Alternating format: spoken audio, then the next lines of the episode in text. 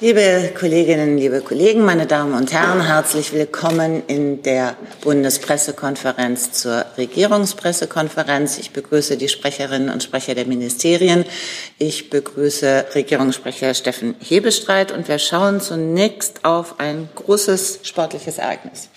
Ja, herzlich willkommen auch von mir. Morgen beginnt, das wissen Sie alle, die Fußball-Weltmeisterschaft der Frauen in Neuseeland und Australien. 32 Teams werden da vier Wochen lang um den Weltmeistertitel spielen. Die deutsche Elf, die ja bekanntlich Vize-Europameister ist, wird am kommenden Montag in das Turnier einsteigen und das erste Spiel, im ersten Spiel trifft sie auf Marokko. Bereits bei der Europameisterschaft in England im vergangenen Jahr haben unsere Spielerinnen mit ihrer frischen, begeisternden Spielweise die Herzen vieler Fußballfans in Deutschland erobert.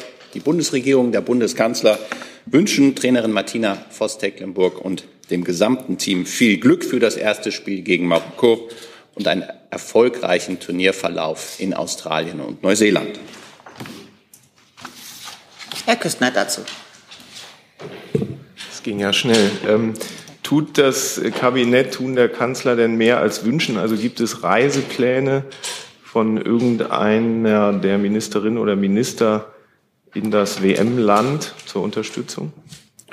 Ähm, über die Termine des Bundeskanzlers, Herr Küster, wie Sie wissen, informieren wir immer am Freitag der Vorwoche. Ich kann soweit verraten, dass der Bundeskanzler ähm, seinen Urlaub nach dem gestrigen äh, Gipfel ähm, der Europäischen Union mit den Staaten Lateinamerikas und der Karibik begonnen hat.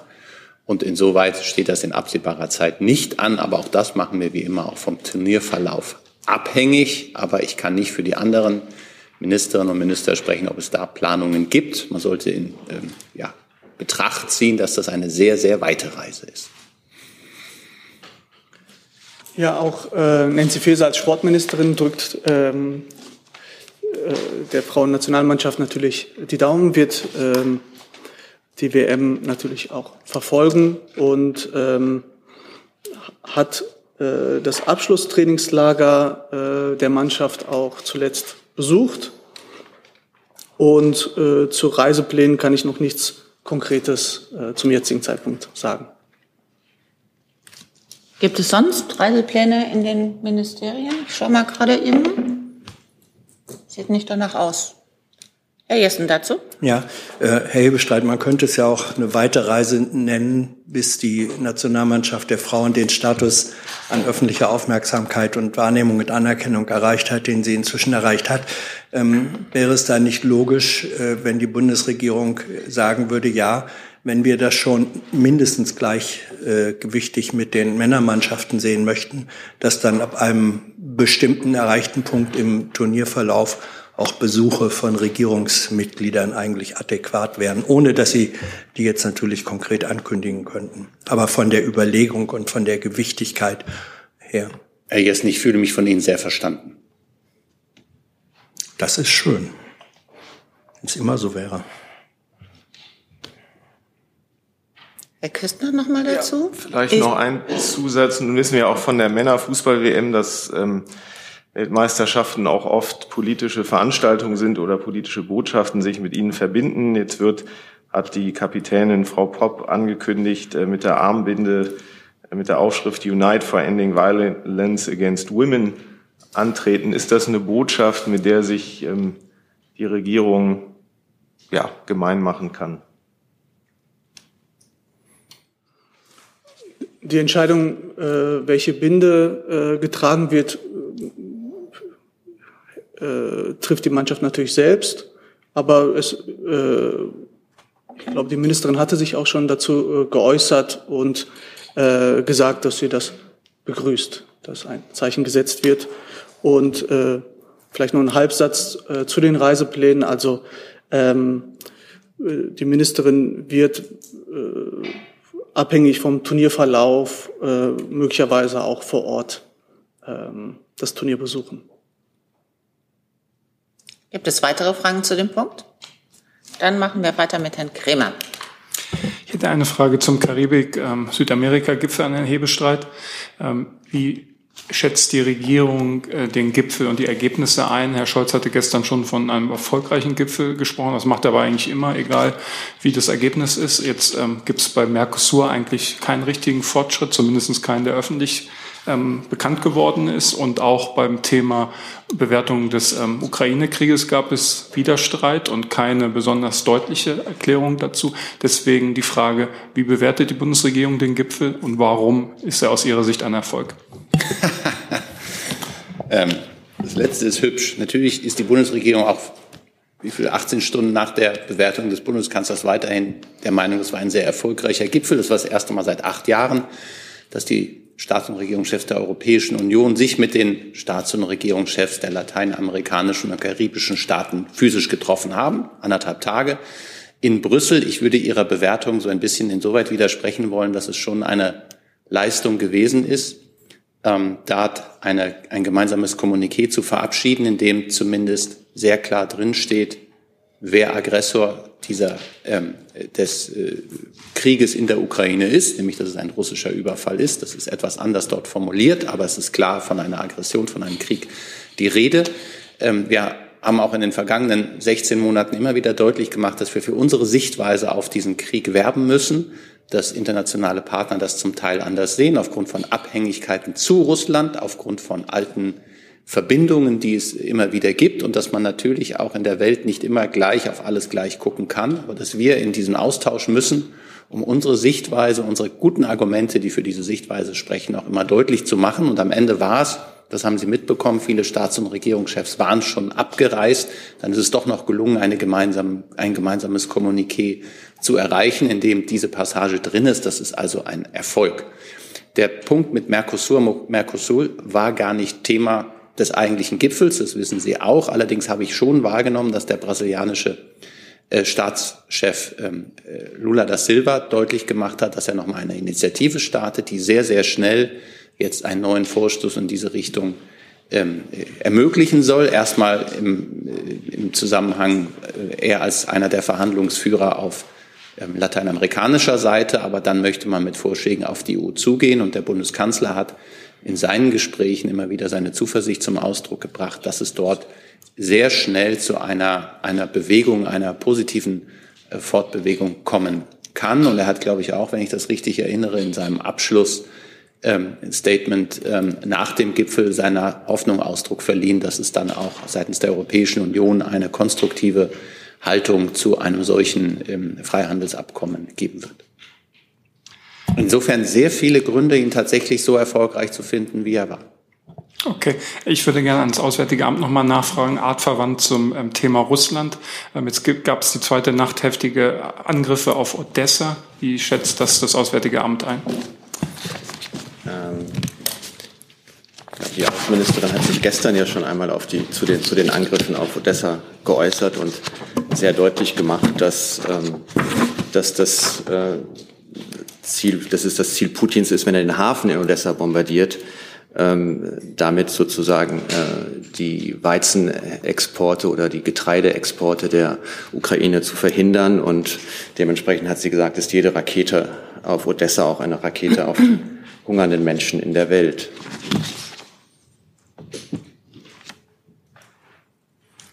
Zusatz, Herr Kremer? Oder? Alles gut. Gibt es weitere Fragen zu diesem Komplex? Dann gehen wir zurück ans Innenministerium wegen der Kapitänsbinde. Genau, ich kann gerne noch mal was zum Thema Kapitänsbinde äh, ergänzen und das etwas ausführlicher darstellen, als ich es gerade getan habe. Ich kann sagen, dass die Ministerin von ganzem Herzen äh, dieses Zeichen unterstützt und es begrüßt, dass dieses Zeichen gesetzt wird. Es ist ihr wichtig zu sagen, dass Gewalt gegen Frauen kein individuelles Schicksal ist, sondern ein gravierendes gesellschaftliches Problem und dass wir Gewalt gegen Frauen klar benennen und auf allen Ebenen dagegen angehen müssen. Und daher der Dank an die Frauennationalmannschaft für die Hilfe, dieses wichtige Thema in die Öffentlichkeit stärker zu tragen. Hey Leute, kurzer Hinweis. Wir stellen ja alles, was wir produzieren, kostenlos ins Netz. Ohne Kommerz. Wir können das nur, weil ihr unsere finanziellen Supporter seid. Das funktioniert seit Jahren und so soll es bleiben. Jeder Euro zählt, per Überweisung oder PayPal. Schaut einfach in die Podcast-Beschreibung und jetzt geht's weiter. Dann machen wir weiter mit Herrn Ayash und einem neuen Thema, bitte. Herr Ayash? Ja, Moment bitte. Vielleicht jemand anderes fragen. noch bleiben. Ah, okay, gut. Dann gehen wir zu Herrn Ruprecht. Ein neues Thema. Vielen Dank. Ähm, ans BMWK gefragt. Ich hatte am Montag schon Herrn Dr. Severin äh, die Frage gestellt mit Blick auf ähm, die Preisentwicklung von Gas und Strom. Uns liegt ähm, die Antwort auf eine parlamentarische Anfrage vor, wonach ähm, Gas im Preis bis 2022. Könnten Sie ein bisschen lauter sprechen, bitte, oder klar. näher ans Mikro rangehen, Gerne. dann können wir Sie besser verstehen. Danke Gerne, sehr. Klar.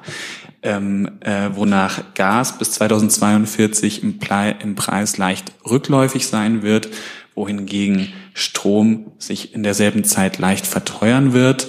Ähm, nun haben ähm, führende Politiker der Bundesregierung, auch ähm, vom BMV, ähm, ja gesagt, dass das Gegenteil der Fall sein wird.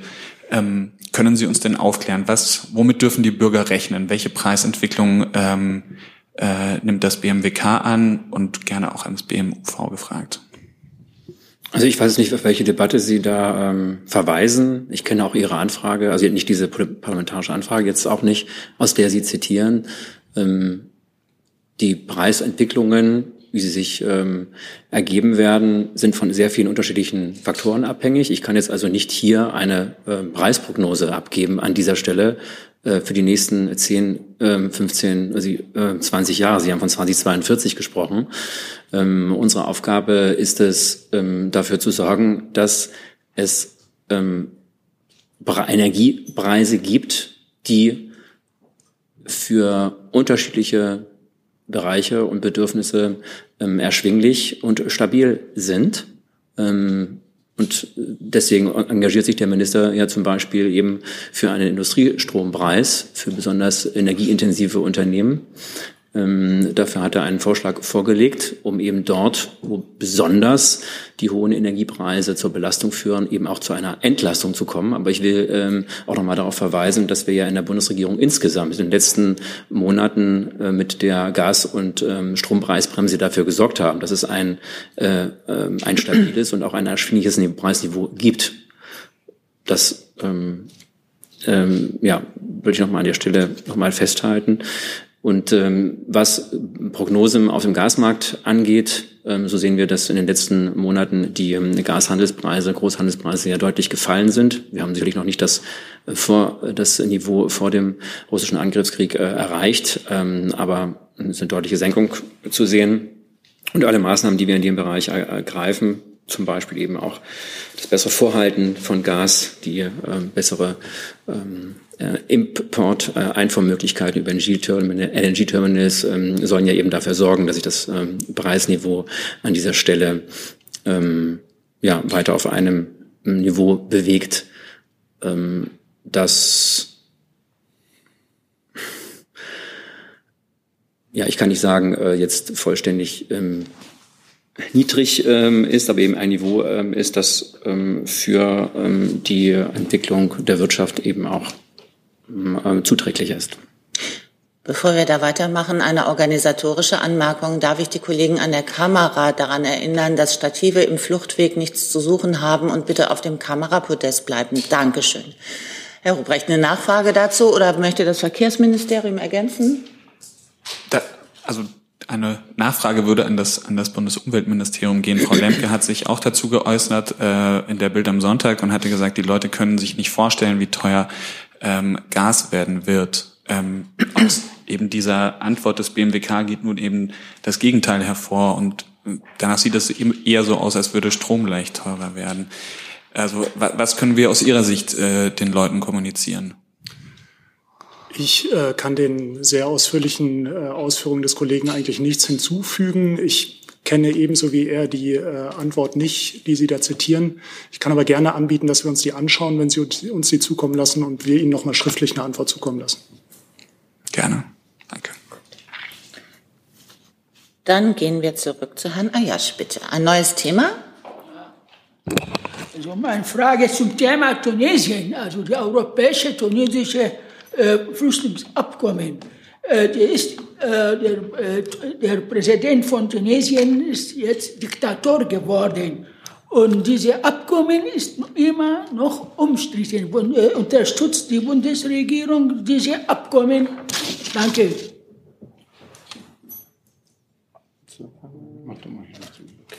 Ich glaube, wir haben ähm, uns ähm, in der letzten BPK ja schon zu dem, zu dem Thema geäußert und ähm, es ist, ähm, also es ist so, wie Sie beschreiben, die Europäische Kommission hat, hat mit Tunesien verhandelt und wir haben gegenüber unseren europäischen Partnern im, im Vorfeld sehr klar gemacht, dass bei jeglicher Zusammenarbeit im Bereich Flucht und Migration mit Tunesien humanitäre Standards und Menschenrechte geachtet werden müssen. Und es ist entscheidend ist, dass wir bei der Umsetzung ganz genau darauf schauen, welche Maßnahmen wie umgesetzt werden und dass dabei Menschenrechte und humanitäre Verpflichtungen eingehalten werden und auch ein entsprechendes Monitoring gesichert ist. Und darauf werden wir natürlich genau achten. Und im Übrigen ähm, möchte ich noch einmal darauf hinweisen, dass ähm, die am Sonntag unterzeichnete Vereinbarung ja kein, nicht im eigentlichen, im engeren Sinne ein Migrationsabkommen ist, sondern ein sogenanntes Memorandum of Understanding, das sich neben Migration auch auf vier weitere Bereiche bezieht. Wirtschaft und Handel, Energie, erneuerbare Energien, Finanzen und der Austausch, Austausch zwischen den Menschen. Und ähm, ich glaube, sozusagen aus der geografischen Lage Tunesiens am südlichen Rand des Mittelmeers ergibt sich schon, dass wir ähm, versuchen müssen, zusammenzuarbeiten. Und ähm, das hat die EU jetzt äh, mit diesem Memorandum of Understanding auch getan. Und ähm, es wird jetzt in den nächsten Tagen und Wochen sicherlich im Kreis der EU-Mitgliedstaaten diskutiert werden, denen die Kommission äh, ihr Abkommen vorstellen wird.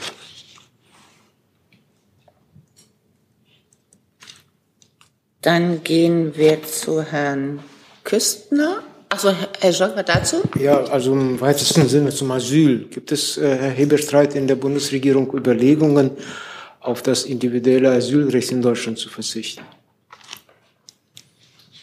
Sie spielen im Augenblick an auf eine Äußerung aus dem parlamentarischen Raum, die, wie Sie wissen, wir nicht kommentieren. Aber konkret zu Ihrer Frage, solche Überlegungen sind mir innerhalb der Bundesregierung nicht bekannt, Komma, und würden mich auch überraschen. Punkt. Darf ich Zusatzfragen an, Herrn, an das Bundesinnenministerium, Herr Atta? Ähm, gibt es im, in Ihrem Haus ähm, einen Plan, wie man das Problem der Rückführungen ähm, anpacken sollte und vereinfachen und beschleunigen?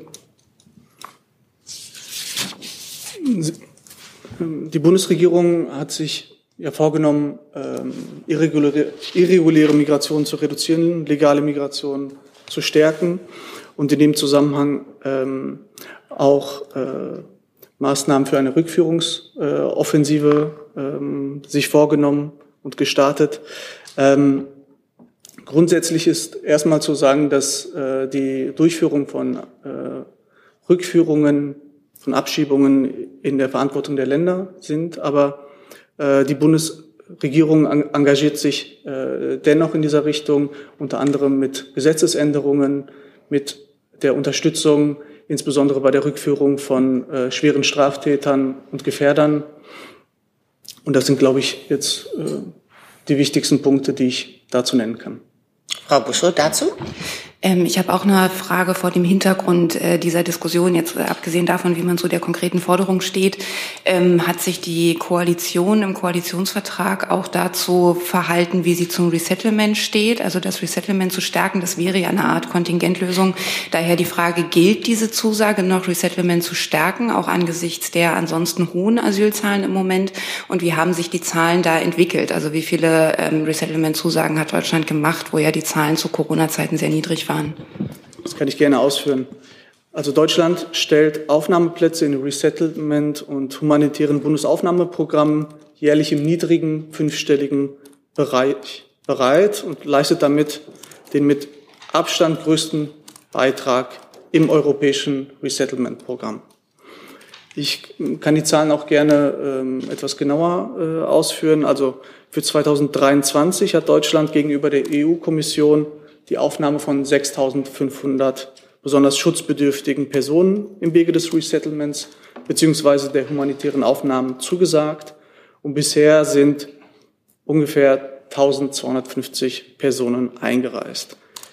Jetzt im Vergleich, ähm, im vergangenen Jahr waren es 5.687 und in den Jahren 2020 und 2021 zusammengenommen 6.567.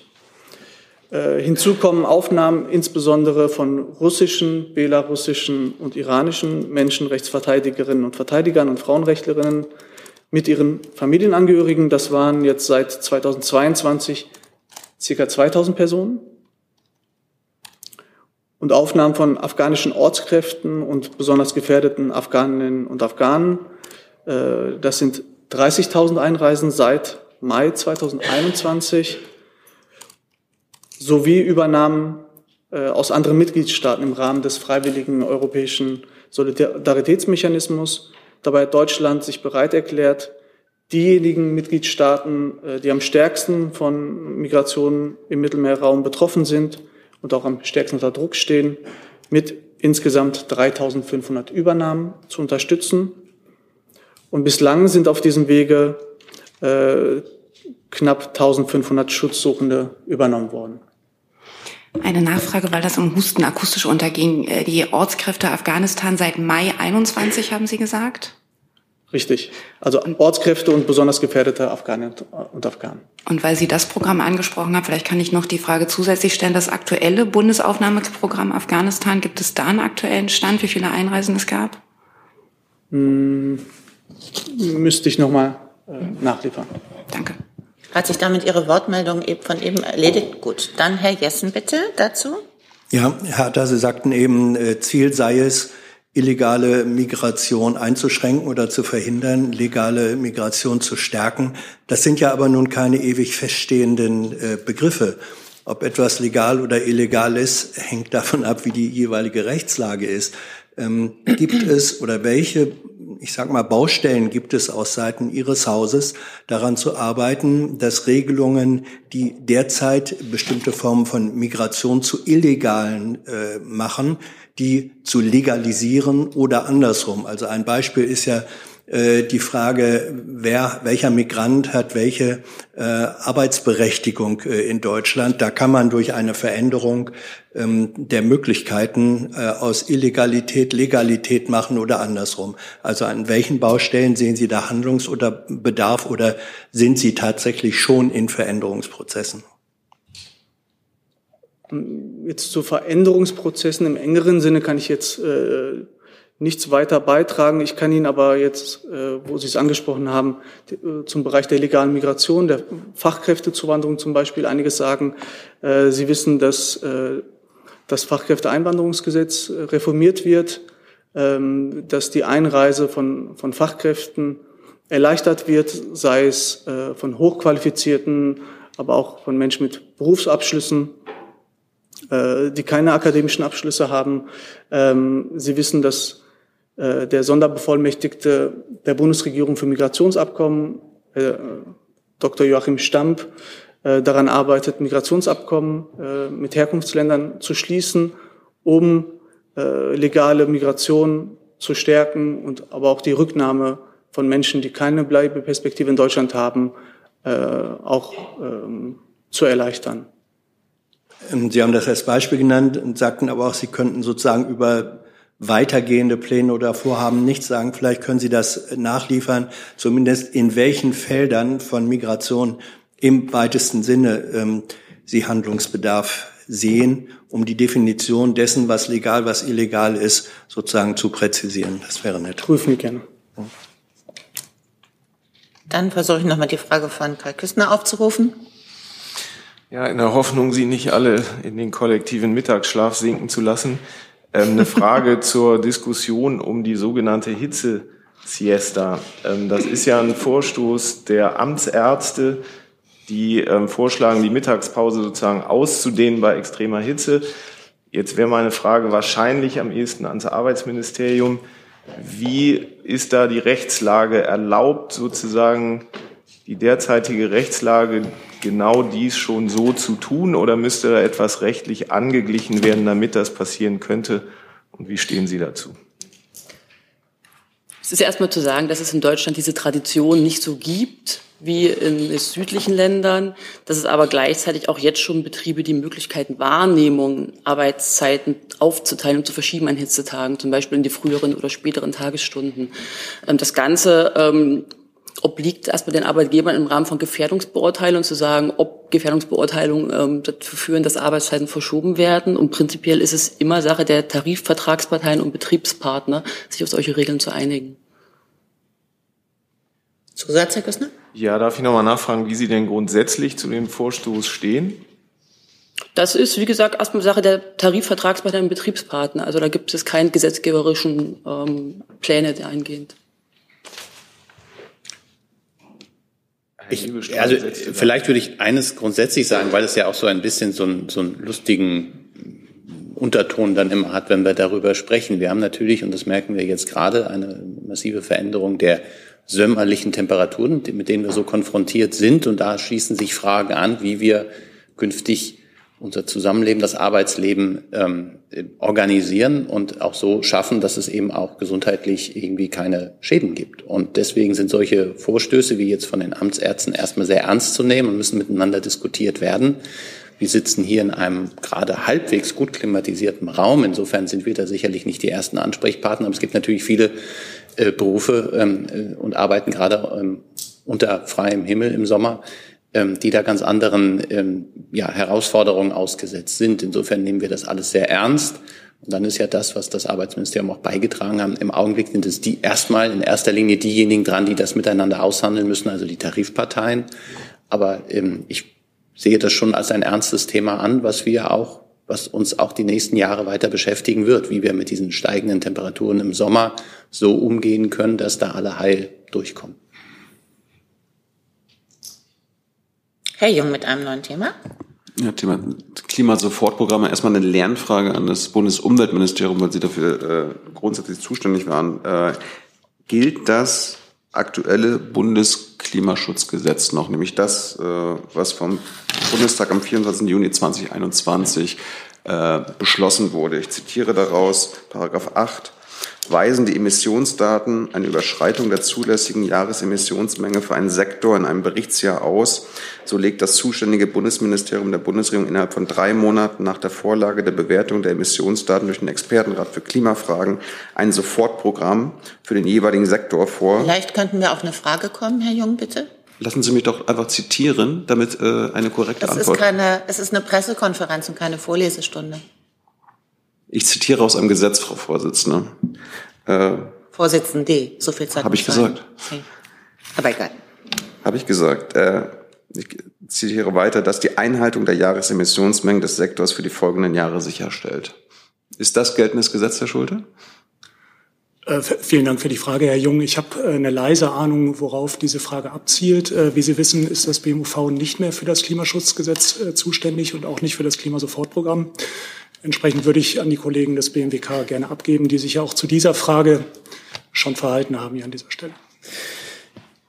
Ja, genau. Das haben wir, ich kann das nochmal erklären. Ja, Paragraph ähm, 8, äh, den Sie zitieren, Absatz 1 des Klimaschutzgesetzes, des geltenden Klimaschutzgesetzes, der sieht vor, ähm, so wie Sie es auch beschrieben haben, dass ähm, die zuständigen Ministerien ein ähm, Sofortprogramm vorlegen, wenn sie eben die Emissionsmengen, die vorgeschrieben sind, nicht einhalten. Das äh, gilt und das haben die Ministerien auch gemacht, und zwar am 21. Juni dieses Jahres im Rahmen des Klimaschutzprogramms 2023, in dem wir sowohl Maßnahmen bis 2030 festlegen, um die bestehende Klimaschutzlücke ähm, um 80 Prozent zu schließen und gleichzeitig eben auch kurzfristigere Maßnahmen, äh, mittelfristige Maßnahmen vorsehen für den Gebäude- und Verkehrsbereich, um eben dem bestehenden Gesetz auch zu entsprechen. Und so wie es das Gesetz eben auch vorsieht, liegt dieses Klimaschutzprogramm 2023 ähm, seit Mitte Juni oder Ende Juni beim Expertenrat für Klimafragen, der sich das jetzt anschauen muss. Der hat dazu zwei Monate Zeit und wird ähm, die Vorschläge, diesen Entwurf ähm, des, ähm, der Bundesregierung bewerten, so wie es seine Aufgabe ist. Und dann können wir weiter ähm, darüber reden, ähm, was die Wirksamkeit der Vorschläge betrifft. also dass es äh, einen neuen Vorschlag für ein Klimaschutzgesetz gibt. Das ist mir bekannt, dass es Klimasofortprogramme der beiden Ministerien gibt. Das wäre mir neu. Äh, am 21. Juni im, im Bundeskabinett per Entwurf vorgelegt worden. Wir haben ja einen Entwurf gemacht. Wir können ja kein abschließendes Klimaschutzprogramm vorlegen, wenn wir es erst dem Expertenrat vorlegen. Deswegen ist immer das Szenario so, wir äh, legen es im Entwurf dem Bundeskabinett vor, geben es dann dem Expertenrat für Klimafragen zur Prüfung und zur Überprüfung auf die Wirksamkeit und beschließen es erst danach dann endgültig, nachdem der Rat auch ähm, eine, seine Stellungnahme ab, abgegeben hat und daraus ja vielleicht auch Konsequenzen für uns entstehen, die wir ziehen müssen. Deswegen also immer auch im Entwurf. Letzter Zusatz dazu. Könnte uns das Bauministerium, das Verkehrsministerium sagen, was Sie im Sofortprogramm reingeschrieben haben, was nicht eh schon geplant war. Das Bauministerium hatte ja, Frau Geibitz hat hier gesessen äh, und hat ja eh versprochen, dass es ein Sofortprogramm gäbe. Vielleicht möchte das Verkehrsministerium ergänzen. Also Herr Hofer hat gerade den generellen Prozess dargelegt. Das, ähm, das Klimaschutzprogramm der Bundesregierung können Sie in der Tat auch online nachlesen. Kann ich Ihnen sehr empfehlen, insbesondere den Verkehrsbereich. Äh, da Sie nach einzelnen Maßnahmen fragen, kann ich auch die auflisten. Auch das hatten wir hier an verschiedener Stelle schon. Äh, ich darf anfangen vielleicht mit der CO2-differenzierten Lkw-Maut.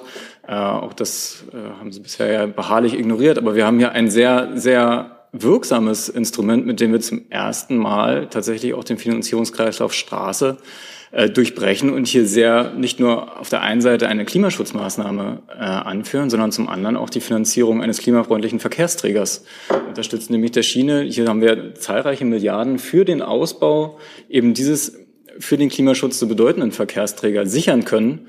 Äh, und das ist nur ein Beispiel für eine Maßnahme, ähm, die sich dann in allen anderen ähm, Verkehrsträgern fortsetzt von der Ladeinfrastruktur für die Dekarbonisierung ähm, der Straße bis hin ähm, zu, zu ähm, der Förderung der Elektromobilität im Bereich der Individualmobilität, aber auch der Sonderfahrzeuge äh, und auch in Bereichen des ÖPNV. Dann holen wir mal das Bauministerium mit dazu.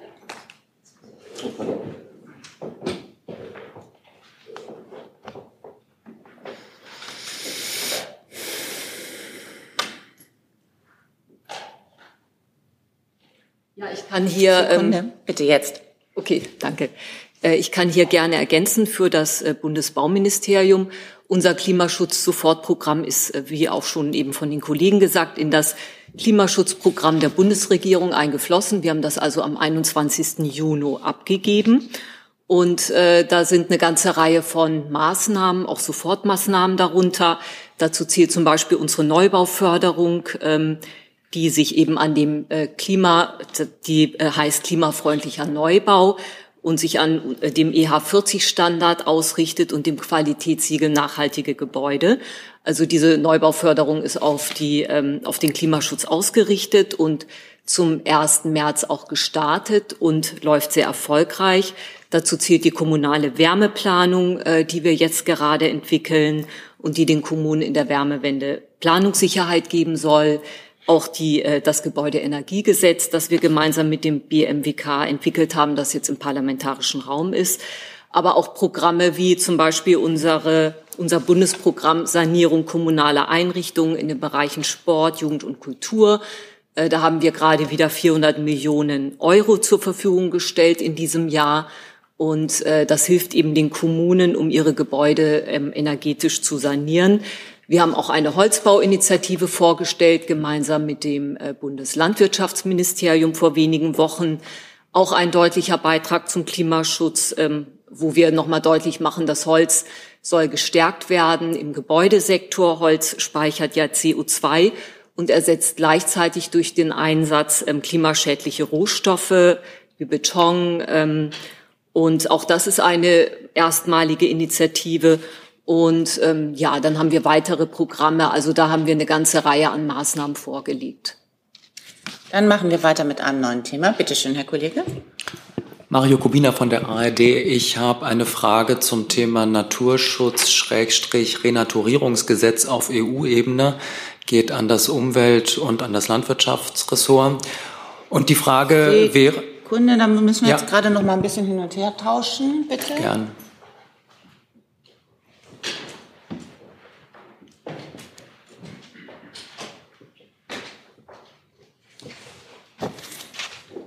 Jetzt, danke. Es stehen ja jetzt die Verhandlungen mit den Mitgliedstaaten an, nachdem es eine Entscheidung im EU-Parlament gab. Und die Frage wäre, es ist ein ganzes Maßnahmenbündel vorgesehen, Wiederbewässerung von Mooren, weniger Pestizide. Sie kennen das besser als ich. Wo sehen Sie denn den größten Hebel, damit ähm, auf europäischer Ebene dann auch Deutschland seinen Beitrag dazu leisten kann, dass die Green Deal-Ziele erfüllt werden?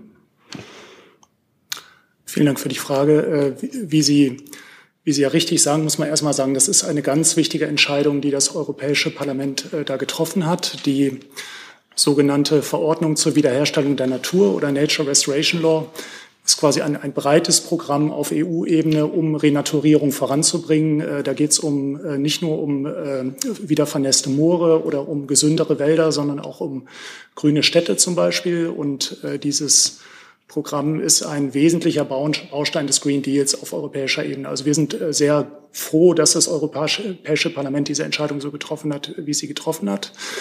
Auf deutscher Ebene kann ich aus äh, BMUV-Sicht ähm, sagen, sind wir da schon äh, mit vielfältigen Maßnahmen unterwegs.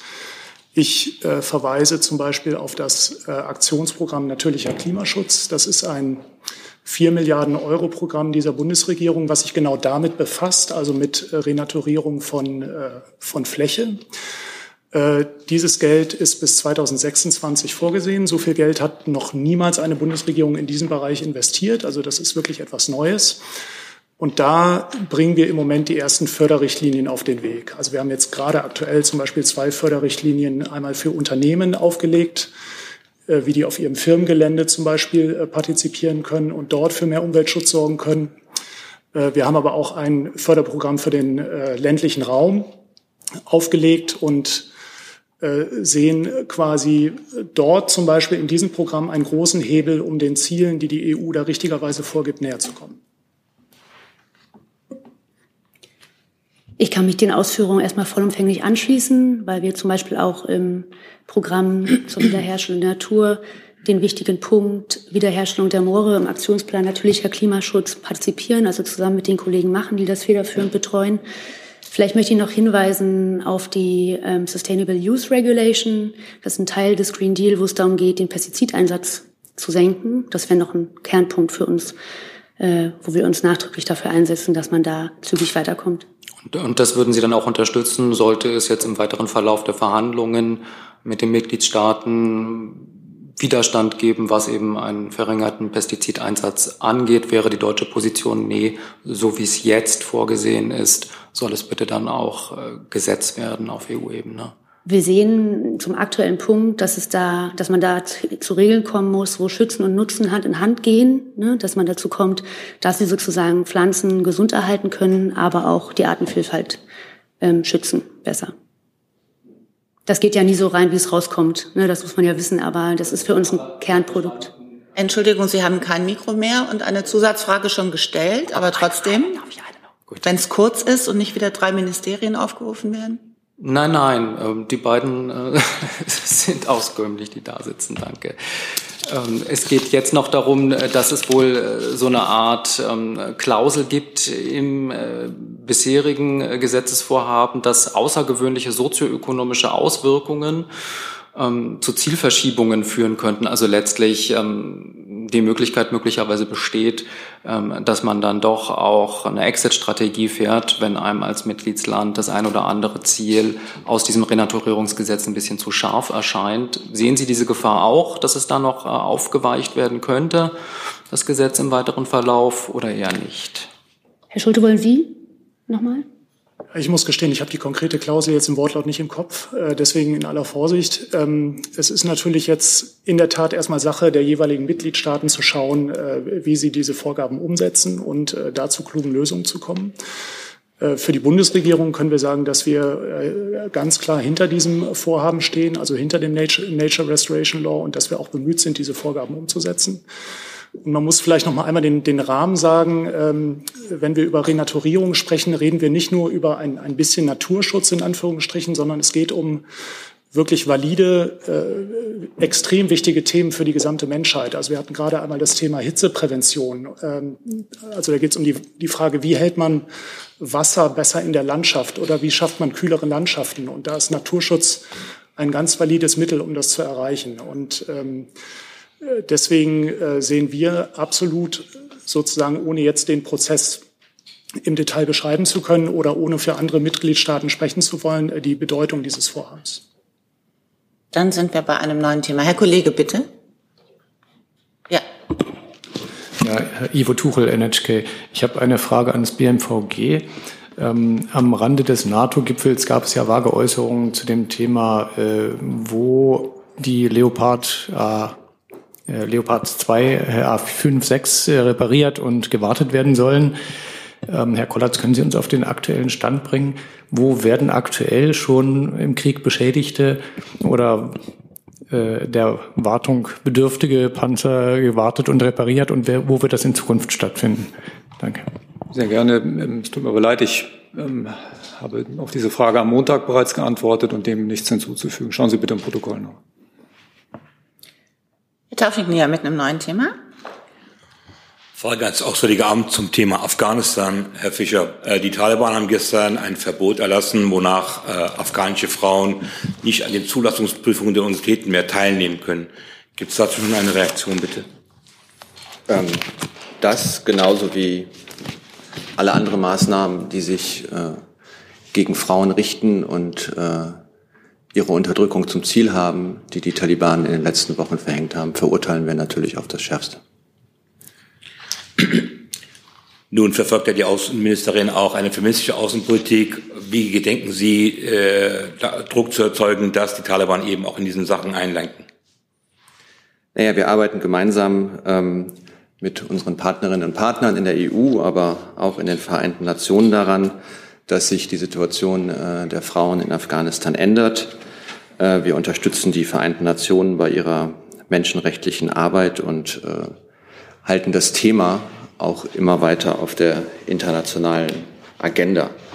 Also, und das hat die Außenministerin auch ähm, häufig deutlich gemacht und dass sie die Beschränkungen der Taliban gegen Frauen und Mädchen auf das Schärfste verurteilt und die Taliban dazu aufgerufen hat, diese umgehend aufzuruf, aufzuheben.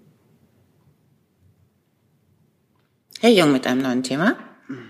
Wirecard-Skandal, Herr Hebestreit, weil Herr äh, Kanzler auch früher Finanzminister war, freut er sich, dass äh, der Hauptverdächtige im Wirecard-Skandal, Herr Masalek, sich bei der Münchner Justiz gemeldet hat. Ich habe da keinerlei Emotionen des Bundeskanzlers zu dieser Nachricht zu ähm, überbringen. Es war auch jetzt nicht Thema unserer Gespräche in den letzten 24 Stunden. Allerdings haben wir es natürlich zur Kenntnis genommen, dass es einen solchen, eine solche schriftliche Wortmeldung gegeben hat. Ist der Kanzler denn zuversichtlich, dass der Wirecard-Skandal am Ende dann doch noch vollumfänglich aufgeklärt werden kann? Das wäre jetzt reine Spekulation. Das ist Sachen der Gerichte, das aufzuarbeiten. Aber die Hoffnung, dass das gelingt, ist äh, weiterhin vorhanden, ja. Weitere Fragen dazu? Dann Frau Kollegin, bitte. Ähm, ich bin Angelika Slavik von der Süddeutschen Zeitung. Eine Frage ans Gesundheitsministerium. Ähm, die steigende finanzielle Belastung für Pflegebedürftige und ihre Angehörigen. Was möchte denn äh, das Gesundheitsministerium konkret dagegen unternehmen? Und äh, kann es sein, dass die geplante Erhöhung zum Beispiel des Pflegegelds nicht ausreichend ist?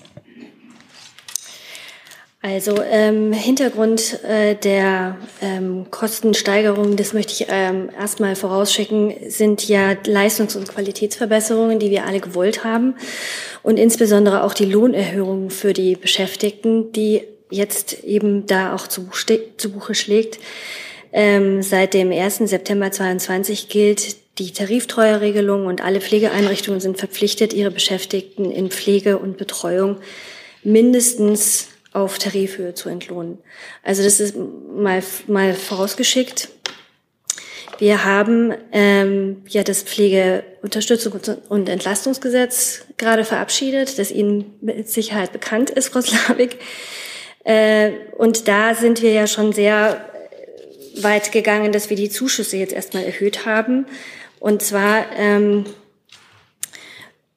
mit, also auf 15 bis 75 Prozent angehoben haben. Das heißt, im ersten Jahr haben wir das verdreifacht, die Zuschüsse, die Pflegebedürftige bekommen.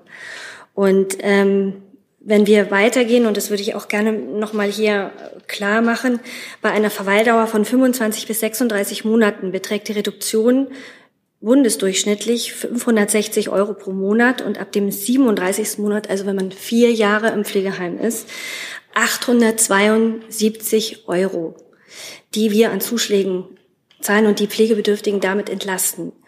Und ähm, diese Rechnung würde ich Ihnen auch noch gerne mit auf den Weg geben. Ähm, dementsprechend zahlen Pflegebedürftige, die sich eben im vierten Jahr oder länger in einer stationären Einrichtung befinden, bundesdurchschnittlich nicht mehr 1254 Euro, sondern, also pro Monat reden wir hier, sondern nur noch 374 Euro. Das sind große Summen, für die auch viel Geld, viele Milliarden in die Hand genommen wurden, äh, die jetzt gerade ähm, mit dem Pflegeunterstützungsgesetz, das wir vor vier Wochen oder so ähm, verabschiedet haben, ähm, erstmal greifen müssen. Das Ganze geht, also diese Steigerung, also jetzt sind ja schon Zuschläge da, aber die Steigerung, die greift ab 1. Januar.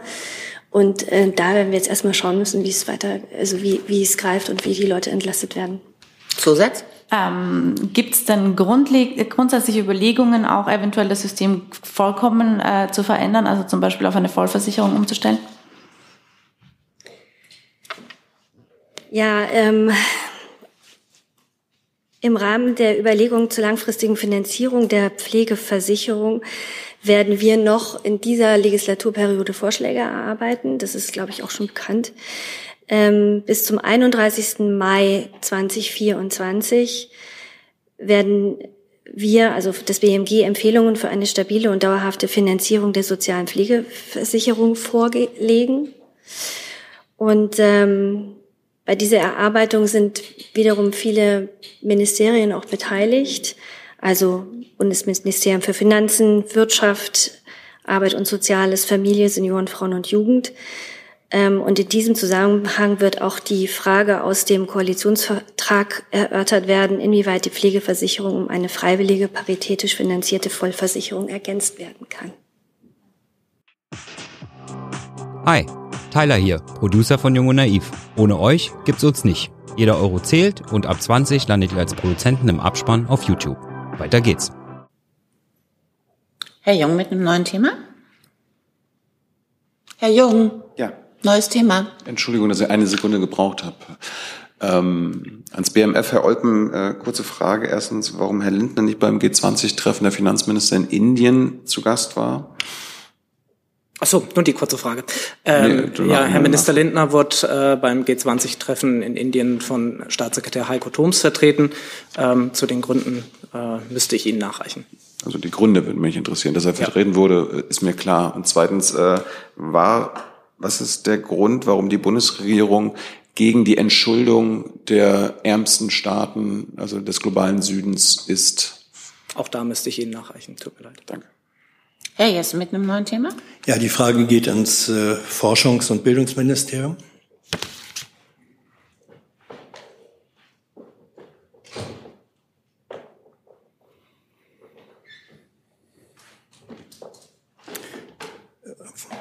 Die Ministerin hält sich derzeit in Israel auf. Ähm, ist Gesprächsinhalt auch die Art und Weise, wie seitens auch israelischer äh, staatlicher Behörden gegen Frau Asseburg, eine anerkannte Wissenschaftlerin, äh, vorgegangen wird? Also erstmal vielen Dank für die Frage. Ähm, grundsätzlich ist die Ministerin ja in Israel, äh, um äh, zum, zum Thema Innovation und Forschung und hat äh, vor allem eben solche Gespräche geführt. Ähm, das Interview ist uns natürlich äh, bekannt, ähm, würden da aber tatsächlich auch auf ähm, zum Beispiel den ehemaligen Regierungssprecher Steffen ähm, Seibert verweisen, der ähm, äh, sich auf Twitter dazu geäußert hat, dass ähm, äh, die ähm, äh, Professorin ähm, eben eine sehr äh, informierte ähm, äh, Mitarbeiterin des, äh, der Stiftung ist und ähm, man kann sich gerne sachlich äh, mit ihr auseinandersetzen in der Lage, aber ähm, wir würden da jetzt nicht einzelne Positionen von den Wissenschaftlern kommentieren. Das beantwortet nicht die Frage, oder soll es eine Antwort sein, ob das Gesprächsinhalt äh, der Ministerin in Israel war. Ähm, ist denn äh, aus Sicht der Forschungsministerin die Art und Weise, wie dann doch auch Druck ausgeübt wird äh, auf eine Wissenschaftlerin, gar ihre Entfernung aus der Institution gefordert wurde, äh, in der sie arbeitet. Betrachten Sie das als ein, als vereinbar mit dem Prinzip der Freiheit von Wissenschaft und Forschung? Ähm, wie gesagt, das Hauptthema der Reise war Forschung und Innovation. Das heißt, es war jetzt nicht speziell Thema, sich über äh, diese Person zu ähm, auszutauschen und äh, zu den einzelnen Vorgängen möchte ich mich jetzt nicht weiter äußern. Die kommentieren wir nicht. Ähm, einzelne Vorgänge, die da, ähm, das Druck auf Personen ausgeübt wird. Da, ähm, ja, möchte ich mich nicht weiter zu äußern. Ich habe keine weiteren Wortmeldungen. Herr Küstner nochmal. Wer möchte was nachreichen? BMWK. Okay. Ja, wenn wir hier schon fast während der Siesta-Zeit so konzentriert arbeiten, muss sich das ja lohnen. Äh, deswegen würde ich gern nochmal ähm, auf das Thema Klimaschutzgesetz zurückkommen. Ich habe nämlich gerade die Meldung gesehen des Expertenrats für Klimafragen. Der kündigt nämlich an, dass er am 22. August ähm, die Stellungnahme zum Klimaschutzprogramm 2023 und den Prüfbericht zu den Maßnahmen in den Sektoren Gebäude und Verkehr veröffentlichen wird. Da wir ja hier in den letzten ähm, Tagen den Vorwurf gehört hätten, wir hätten das Gesetz nicht eingehalten. Ein wichtiger Hinweis, hätten wir das Gesetz nicht eingehalten, könnte der Prüfbericht auch nicht vorgelegt werden. Ähm, und den wird der Expertenrat, wie gesagt, am 22. August dann vorlegen. Dazu hat Herr Jung eine Nachfrage. Ich glaube, über die Einhaltung äh, berichtet ja dann der Expertenrat. Wie bitte? Über diese Einhaltung berichtet ja dann der Expertenrat. Dass Sie das jetzt behaupten, ist ja das eine. Er legt einen Prüfbericht vor über die Maßnahmen. Ich hätte aber trotzdem gerne noch eine Frage, weil die Zeit ja immer noch da ist, Frau Vorsitzende, und Sie vorhin Nachfragen abgewürgt hatten. Ähm, eine Frage ans Verkehrsministerium. Bitte schön. Äh, Herr Alexandrin, Ihr sogenanntes Sofortprogramm, was Sie hier behaupten, äh, sind da, werden alle bisher vorgelegten Maßnahmen ausreichen, um die Ziellücke in Sachen CO2-Emissionen bis 2030 zu schließen? Möchten Sie das hier sagen? Und dazu hat Herr Haufe bereits ausgeführt. Nee. Sie, Sie wissen ja. Ich lasse jetzt keine na weiteren Nachfragen dazu. Sie haben eine Antwort bekommen. Und wir machen jetzt weiter bei Herrn Küstner. Ich würde gerne noch einmal kurz auf die NATO und den Gipfel zurückkommen wo sich ja die Gipfelteilnehmer und also auch Deutschland nochmal zum Zwei-Prozent-Ziel als Untergrenze bekannt hatten. Nun ist ja aber auch bekannt, dass das Sondervermögen von 100 Milliarden aufgebraucht sein wird, wahrscheinlich mit dem Jahr 2027. Dann ergibt sich die Frage, wie erreicht man das Ziel dann? Der Etat müsste dann, also der übliche Verteidigungsetat müsste dann auf 75, einige sagen 80 Milliarden Euro steigen. Können Sie, Herr Hebestreit und Herr Kollert und möglicherweise auch Herr Olpen denn garantieren, dass das dann so passieren wird?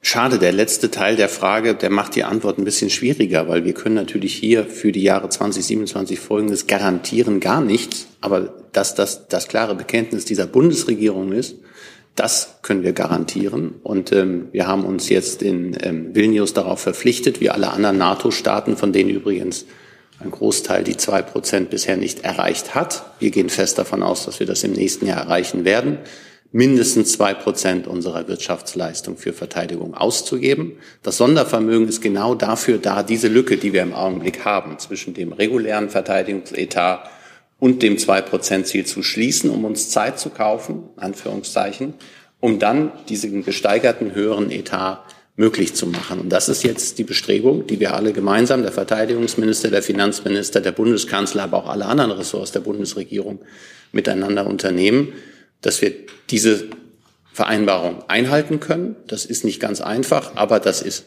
machbar und gleichzeitig müssen wir uns nicht nur allein auf Verteidigung konzentrieren. Wir haben ja einen integrierten, einen gesamten Ansatz. Da geht es viel um Diplomatie, es geht um Entwicklungszusammenarbeit, es geht um all die Themen, die sowieso diese Bundesregierung bewegen.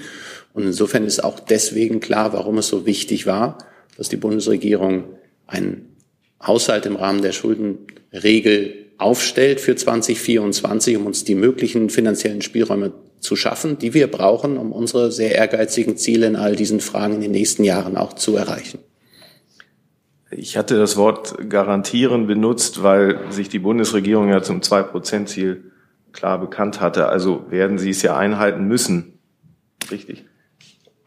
Da, da würde ich jetzt nicht, nicht relativieren wollen. Allerdings, glaube ich, ist das kein völkerrechtlich bindender Vertrag, den man da eingeht. Ich habe ja kurz darauf verwiesen, dass sich 2014 die NATO-Staaten ähm, äh, darauf verständigt hatten, bis 2024, glaube ich, spätestens die zwei Prozent ihrer Wirtschaftsleistung für Verteidigung auszugeben und habe dann auch darauf verwiesen, dass es bisher, glaube ich, acht Länder sind, die das tun und es kommen im nächsten Jahr kommt mindestens ein großes weiteres Land hinzu, die das auch sagen kann. Das Verteidigungsministerium möchte gerne ergänzen. Ja, viel kann ich da auch nicht ergänzen. Ähm, unterstreiche alles doppelt, was ähm, der Hebestreit eben schon gesagt hat und kann nur darauf hinweisen, dass das ja auch gesetzlich geregelt ist. Ähm, in dem Gesetz für die Einrichtung des Sondervermögens ist das ja auch genauso festgehalten. Insofern bedürfte es schon einer parlamentarischen Handlung, ähm, um das zu ändern. Herr Jung, noch mal dazu. Herr Bestreit, dazu ähm, Frage, ob der Koalitionsvertrag immer noch gilt. Da steht ja nämlich drinne, dass die Entwicklungsausgaben eins zu eins mit den Militärausgaben steigen. Das ist ja bisher nicht der Fall angesichts des neuen Haushalts. Der Koalitionsvertrag ist die Grundlage für diese Koalition und die, die Koalition tragenden Parteien und die Fraktionen sind diejenigen, die jedes Jahr entscheiden, wie der Haushalt auszusehen hat, auch auf Grundlage dieses Vertrages. Und es gibt immer wieder Verständigung und ohne Verständigung innerhalb der Koalition gäbe es kein Ergebnis. Aber Sie würden einräumen, dass dieser Satz äh, bisher nicht erfüllt wurde, dass die Entwicklungsausgaben eins zu eins mit den Mil Militärausgaben steigen. Das würde jetzt zu weit führen, das sehr auszudifferenzieren, weil wir ja, wie gesagt, ein Sondervermögen in Höhe von 100 Milliarden Euro haben, was ein Sondervermögen ist, nicht und im klassischen Sinne der klassische Haushalt. Aber ich glaube, das führt jetzt im Augenblick nicht wirklich zum Ziel, was Sie bezwecken.